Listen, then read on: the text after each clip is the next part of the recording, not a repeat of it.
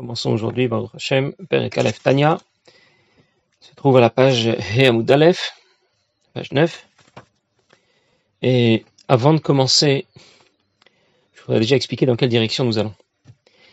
Parce que dans ce premier Perek, l'Admorazaken va poser une série de questions. Et la raison pour laquelle il pose ces questions n'est pas tant pour pouvoir y répondre, mais pour soulever un problème, afin de découvrir euh, d'avoir un nouvel éclairage, de nouvelles, une, meilleure compréhension sur différents concepts. Euh, ce qui nous intéresse, c'est de savoir qu'est-ce qu'on attend de nous dans ce monde. Pourquoi venons-nous dans ce monde? Nous savons que nous avons un défi à relever. Et pour relever ce défi, nous allons devoir mener une lutte, une guerre, contre un ennemi qu'on ne voit pas, nous aussi, le Yetzerara, le Nefesh Abamit, nous allons en reparler. Mais vous savez qui gagne la guerre, c'est pas le plus fort. Celui qui gagne la guerre, c'est celui qui a le meilleur renseignement. Celui qui a la meilleure agence de renseignement saura exactement où sont les points faibles de l'ennemi, dans quelle mesure il est capable de, de le battre et à quel endroit ça va lui faire mal. Il connaît aussi quelles sont ses armes, comment il s'y prend d'habitude pour vaincre. Et donc, ce n'est qu'une fois que nous aurons une meilleure connaissance de notre système, une fois que nous saurons davantage qui nous sommes vraiment, comment nous fonctionnons, comment fonctionne notre âme divine, notre âme animale, le, ce qu'on appelait à une certaine époque le Yetzeratov, le Yetzerara, le bon penchant, le bon penchant, le mauvais penchant. Une fois que nous aurons tous ces renseignements, alors euh, on pourra euh, vaincre, relever le défi et gagner ce combat que nous devons mener. Euh, le, premier Pérec commence par le mot Tanya. Je crois que j'ai déjà rapporté. Euh, le mot Tanya euh, signifie en général l'on présente une Braïta. Qu'est-ce que c'est qu'une Braïta? Une Braïta, c'est l'équivalent d'une Mishnah, mais à l'époque de Rabbi Yehuda Anassi, lorsque Rabbi Yehuda Anassi a compilé les Mishnayot, eh bien, il y a certaines qui ne lui sont pas parvenues et qui sont donc restées à l'extérieur. Baraita, à l'extérieur. Et donc Tanya en général, c'est le terme qui introduit une baraita, là où en général, c'est plutôt le mot Tnan, on a enseigné, qui introduit une Mishnah. Le problème ici, c'est que si on va voir Besof Perik Gimel de Nida, comme c'est précisé ici dans la première ligne, eh bien, c'est pas écrit Tanya, c'est écrit Darash Rabbi Simlai. Et ça change tout. Parce que si c'est Darash Rabbi Simlai, ça veut dire que Rabbi Simlai a enseigné. On est d'accord, mais il s'agit du coup, il s'agit plus d'un Tana, il s'agit plus d'une Baraita. Alors comment se fait-il que ça a été euh, comment dire, les, le mot qui, le premier mot du Sefer n'est pas a priori à sa place, on aurait dû commencer Darash, Rabbi Simla, Gimel, Denida, à la fin du troisième pérec de Maseret Nida. Pourquoi Tanya? Alors je l'ai déjà dit, je crois, au tout début, lorsqu'on a appris le Dafacha, je le répète rapidement, la Rizal nous apprend qu'il y a une clipa qui cherche à empêcher les Talmidei Chachamim en particulier à apprendre la partie profonde de la Torah. Leur faire dire avec un soupçon de gava, de dédain, d'orgueil et de dédain pour cette partie de la Torah, que ça les concerne pas trop, ça vole trop, et contentons-nous déjà de, la Torah dans son sens le plus simple. Pour pouvoir vaincre cette clipa, l'Admorazaken a rédigé le Sefer Atanya. C'est pour ça que Rabbi Shimon Bar Yochai commence aussi euh, la Hydra. La Hydra, c'est un, des passages du Sefer Azohar, Sefer Azohar, pardon, pas Sefer par le même mot, par le mot Tanya, et pour la même raison. Il y a, euh, je l'avais aussi déjà signalé, je pense, euh, le mot Tanya signifie aussi Etan. Etan qui veut dire la force, la puissance. C'est dire que le Sefer Tanya va apporter, va nous apporter la force et la puissance de vaincre le combat que nous avons amené. Ça nous aurait pas tant dérangé si la Nourazaken n'avait pas dit Besof Per Gimel Denida. Parce que là-bas, c'est écrit Darash Rabbi Simlai. Ailleurs, cette même, cette Braïta est rapportée vraiment sous la forme d'une Braïta. C'est marqué dans ma Yevamot. Le problème, c'est que si la Nourzaken avait dit Tanya Besof je ne sais pas si c'est à la fin, Tanya Maseret Yevamot, ça aurait été très bien. Mais à la fin de, du troisième pérec de Maseret Nida, c'est pas écrit Tanya, et maintenant nous avons compris pourquoi c'est le mot que la Nourzaken a choisi, a choisi euh, pour commencer le Sefer à Tanya. D'ailleurs, on retrouve dans le mot Tanya, Tanya, ça veut dire on a enseigné. Mais qu'est-ce que ça veut dire? C'est une invitation à apprendre.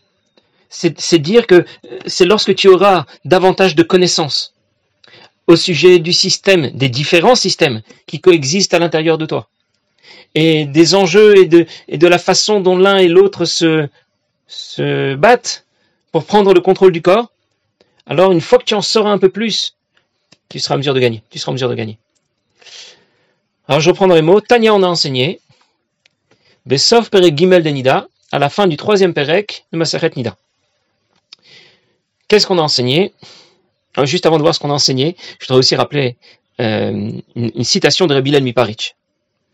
Rabbi Miparich, c'était un des grands chassidim à l'époque du Tzemar Tzedek. Euh, je crois que c'est lui qu'on appelait un demi-chassid. Pourquoi un demi-chassid? Parce que il était un demi-rabbi.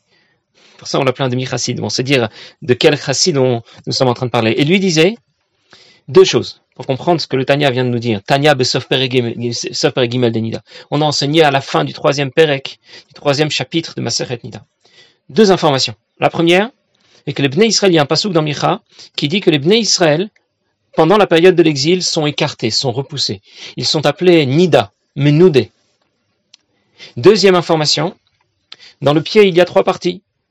Il y a la partie supérieure au-dessus du genou, la partie en deçà du genou, puis il y a le talon. La troisième partie, c'est donc celle qu'on appelle le talon. Le, pied, je veux dire. La fin de la troisième partie, c'est le talon. Or, nous savons que nous sommes la période qui précède l'avenue de Machère, celle qu'on appelle le talon de Machère, pour dire que nous sommes vraiment à la fin de toute l'histoire, et que bientôt Machère viendra. Et c'est dire que Sefer Atania se révèle à quel moment de l'histoire de l'humanité, sauf Perek Gimel des Nida, à la fin de l'exil. Les Israël sont appelés Nida. Et à quel moment de la fin de l'exil? À la dernière, au dernier moment, ça veut dire sauf Perek Gimel. Alors qu'est-ce qu'on enseigne dans cette euh, dans cette dans cette dans plutôt? On enseigne, on nous apprend ce qui se passe, ce qui survient à un enfant lorsqu'il est dans le ventre de sa mère. on nous explique plein de choses avant qu'il n'y ait les échographies et ce genre de choses pour savoir qu'il y avait comment les choses se passent un peu à l'intérieur. Eh bien, la Gemara nous parle déjà de ce qui se passe avant qu'un enfant ne, ne, ne, ne, vienne, ne vienne au monde. Ner d'Alukal Rocho, il y a une lumière au-dessus de sa tête, il apprend la Torah et puis ensuite on lui l'a fait oublier. Il est occupé pendant les, mois pendant lesquels euh, il est en train de grandir dans le ventre de sa mère. Et puis, avant sa naissance, avant qu'il ne vienne dans ce monde, Mashbi Moto. Je vais traduire d'abord, parce qu'il faut d'abord donner une traduction et ensuite j'expliquerai. Mashbi Moto, on lui fait jurer. On lui fait jurer deux choses. Il y a deux termes dans ce serment. D'abord, Tei Tzadik. Sois un Tzadik. Très bien. Deuxièmement, Ve'al Tehi Racha. Ne sois pas un Racha. Alors bien sûr, la première question qu'on se pose, c'est déjà là, il y a une redondance, on, s'est un peu répété, parce que s'il devient un tzaddik, nécessairement, il ne sera pas un rachat. Et s'il ne sera pas un rachat, il devra donc être un tzaddik. Alors, j'ai juste soulevé le problème, on en reparlera plus tard. On ne va pas répondre à toutes les questions dès la première ligne, mais déjà, on, comprend qu'il y a quelque chose qui nous échappe là. Tei rachat. Soit un tzadik, ne soit pas un rachat. En plus, on peut se demander, mais pourquoi on a besoin de faire jurer notre neshama? Notre neshama est pur, c'est une partie de Dieu, tout va bien pour notre neshama. Pourquoi on a besoin de Mashbi Moto de lui faire jurer quoi que ce soit? Alors c'est une question que pose le Tzemar Tzedek et il répond dans les Haggadah sur Sefer Burim Sefer Atanya, et le Tzemar Tzedek répond il ne faut pas lire Mashbi Imoto. Il ne faut pas lire qu'on lui fait jurer. Il faut lire le, le, le, le, shin comme un signe. Masbi Imoto. Masbi'im qui veut dire cette fois, on lui donne toutes les forces à notre Neshama, tous les moyens dont elle aura besoin. Pourquoi elle a besoin de toutes ses forces, de tous ses moyens?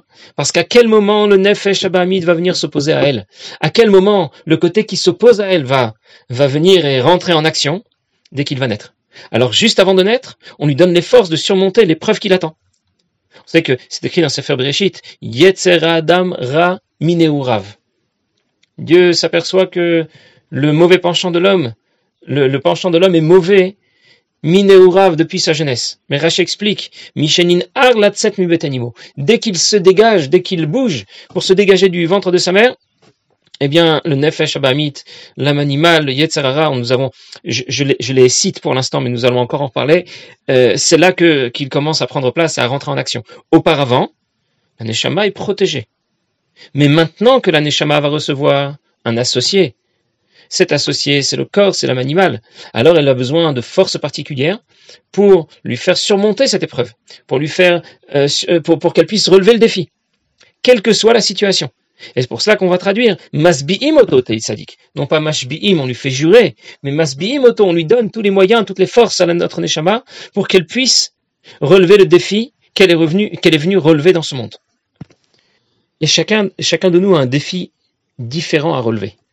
Il y a celui qui a le défi à relever de manger cachère, de mettre les tulines tous les jours.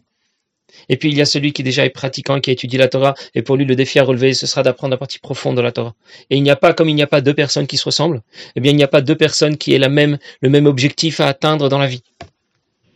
D'ailleurs, je ne l'ai pas dit tout à l'heure, mais ça me revient à l'esprit maintenant. Au fait, euh, puisque euh, il existe une klipa, force du mal qui va l'empêcher les Talmidei Chachamim d'apprendre la partie profonde de la Torah. Et c'est pour cette raison que l'Admorazakan a donné euh, à son livre le, nom Tanya, pour affaiblir cette clipa. Mais nous, on pourrait se demander, mais après tout, c'est vrai, peut-être peut-être que c'est justifié. S'il y a eu une époque où la chassidoute n'avait pas été enseignée, eh bien, c'est peut-être qu'elle doit rester, qu'elle doit rester euh, cachée, réservée à une élite. Pourquoi la révéler à tous? Alors, c'est vrai que il y a eu une époque où la chassidoute n'avait pas été révélée, tout simplement parce que le monde n'était pas encore euh, euh, n'avait pas encore besoin de la chassidoute qui va lui être révélée. Et quand le moment est venu qu'elle lui soit révélée, alors, la chassidoute a été révélée. Un peu comme l'exemple que donne le Rabbi Rachab, euh, c'est l'exemple des dents qui poussent. Pourquoi un adulte, pourquoi un enfant grandit, au départ il n'a pas de dents, et puis ensuite viennent les dents de lait, et puis ensuite viennent des dents définitives. Pourquoi? Parce qu'à chaque âge, eh bien, il faut les dents qui soient adaptées à la situation. Quand il est petit, il prend que le biberon, alors il n'a pas besoin de dents. Quand il passe à une alimentation un peu plus solide, il a besoin de dents de lait. Et quand il devient adulte, eh bien, les dents de lait ne font plus l'affaire, alors il passe à d'autres dents.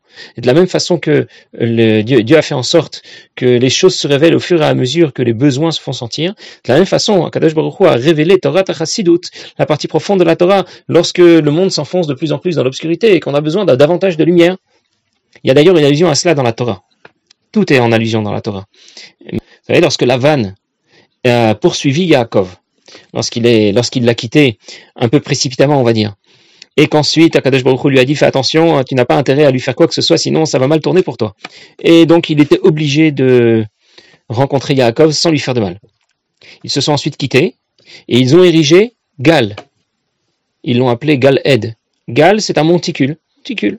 Qu'est-ce que ça veut dire? Ils n'ont pas érigé une frontière hermétique en disant que personne ne la traversera jamais.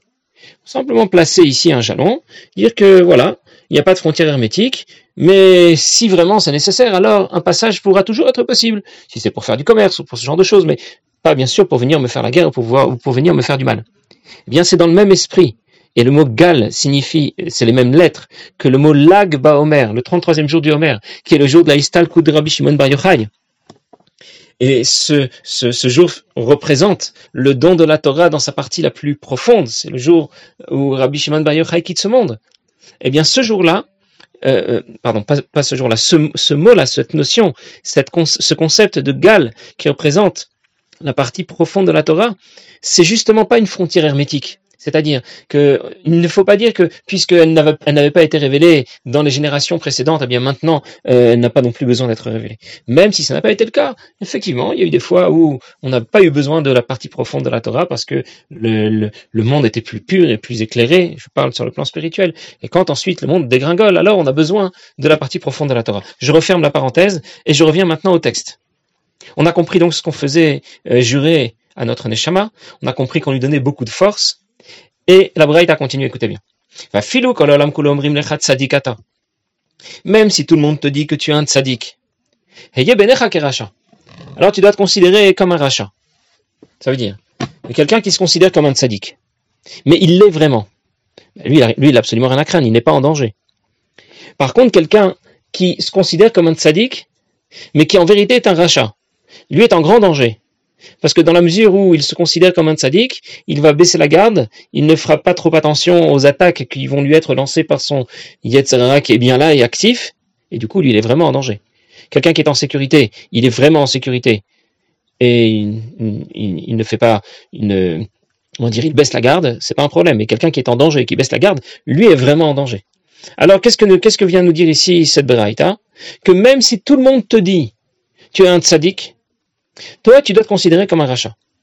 Alors, ça nous pose différents problèmes. Premier problème, Morazaken demande, mais tsarir vie. Il faut comprendre. Dehatnan avot perekbet. On a enseigné Masechet avot perekbet chapitre Maseret Avot, Ve'al tehi rasha bifnatzmecha.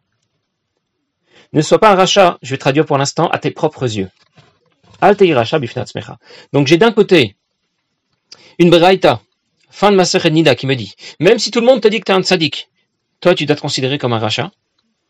Et d'un autre côté, j'ai Mishnah, Maseret Avot, qui dit, tu, dois, tu ne dois pas te considérer comme un rachat. Al rasha bifnatzmecha. Alors il faudrait savoir, décide. Tu dois me considérer comme un rachat ou je ne dois pas me considérer comme un rachat? Toutes ces questions que nous posons, ce n'est pas seulement pour savoir euh, connaître la réponse à cette contradiction. Encore une fois, l'Admour Azaken soulève tous ces problèmes juste pour attirer notre attention sur le fait que les concepts de tzaddik et racha sont des concepts que nous ne connaissons pas. Parce que si on les prend au sens le plus simple, un tzaddik c'est quelqu'un qui fait davantage de mitzvot que d'averot. Et un rachat c'est quelqu'un qui fait davantage d'averot que de mitzvot. Alors j'ai une série de questions à laquelle je ne saurais pas répondre. Je vais donc devoir euh, euh, apprendre à mieux connaître ce que sont ces notions de tzaddik, racha, et bien sûr nous allons voir Benoni, et pas seulement pour répondre à la contradiction qui se pose ici, mais surtout, comme je l'ai dit tout à l'heure, pour savoir comment euh, mener à bien le combat qui m'attend, comment relever le défi pour lequel je suis venu dans ce monde. L'Admour Zaken précise d'ailleurs, Tsarir Klavin, c'est souvent comme ça dans les marines de Chassidut. quand on pose une question, la question n'est pas sur la Braïta ou sur la Mishnah, la question est sur moi. Et Tsarir Lavin, c'est moi qui ai besoin de comprendre. La Mishnah va très bien et la Braïta va, très bien. Le problème, c'est moi. Moi, j'ai du mal à comprendre. Parce qu'ici, il y a écrit quelque chose et ailleurs, il y a écrit autre chose. Ce n'est pas la Mishnah ou la Braïta qui pose problème. C'est moi qui ai besoin de comprendre. Alors, juste, euh, entre parenthèses, ça me rappelle Valteira Shabifna une explication, une imra, une citation euh, de Mendel Futafas, grand mashpia, euh, qui disait comme ça. Alte rasha bifnatzmecha. Alte rasha. Tu sais, tu ne dois pas être un rachat. C'est ce que dit Masachet Avot. Ne sois pas un rachat. Mais tu m'as pas dit c'est qui un rachat. C'est quoi un rachat? Le rachat, c'est celui qui, qui est bifnatzmecha. C'est celui qui est tout seul. Celui qui ne pense pas aux autres, qui ne vit pas avec les autres, qui n'est pas béardout, qui ne participe pas à la vie communautaire. Il est bifnatzmo. Il est tout seul, il pense qu'à lui. Peut-être qu'il pratique les mitzvot et qu'il étudie la Torah jour et nuit, mais il pense qu'à lui. C'est un grand égoïste. Et il ne se mélange pas aux autres il ne vit pas avec la communauté. Voilà celui que l'on appelle un rachat je referme la parenthèse, bien sûr, c'est euh, une citation de Mendel. C'est pas le sens, c'est pas le premier sens de la Mishnah de Maseret Avot. La question qu'a posée ici l'Admour a priori, est terminée. Sauf que l'Admour va apporter une suite à cette question. La suite est la suivante. En plus, quel est le problème si je me considère comme un rachat? Ben, Je vais être triste. Alors, euh, je vais être triste il aura mal au cœur, ça veut dire euh, il se sentira pas bien. il va être triste. Il ne pourra pas servir Dieu avec joie, de bonne humeur. Pourquoi la Zaken a besoin de rajouter, euh, de développer cette question a priori? Notre question était très simple. Dans ma Seret Nida, on me dit de ne pas, de, me considérer comme un rachat, et dans ma Seret Avot, on me dit de ne pas me considérer comme un rachat. Pourquoi la Zaken vient de dire en plus tu risques d'être triste? Pourquoi en plus? Parce que dans la Avot, quand c'est écrit ça ne pose un problème que selon l'explication du Rambam.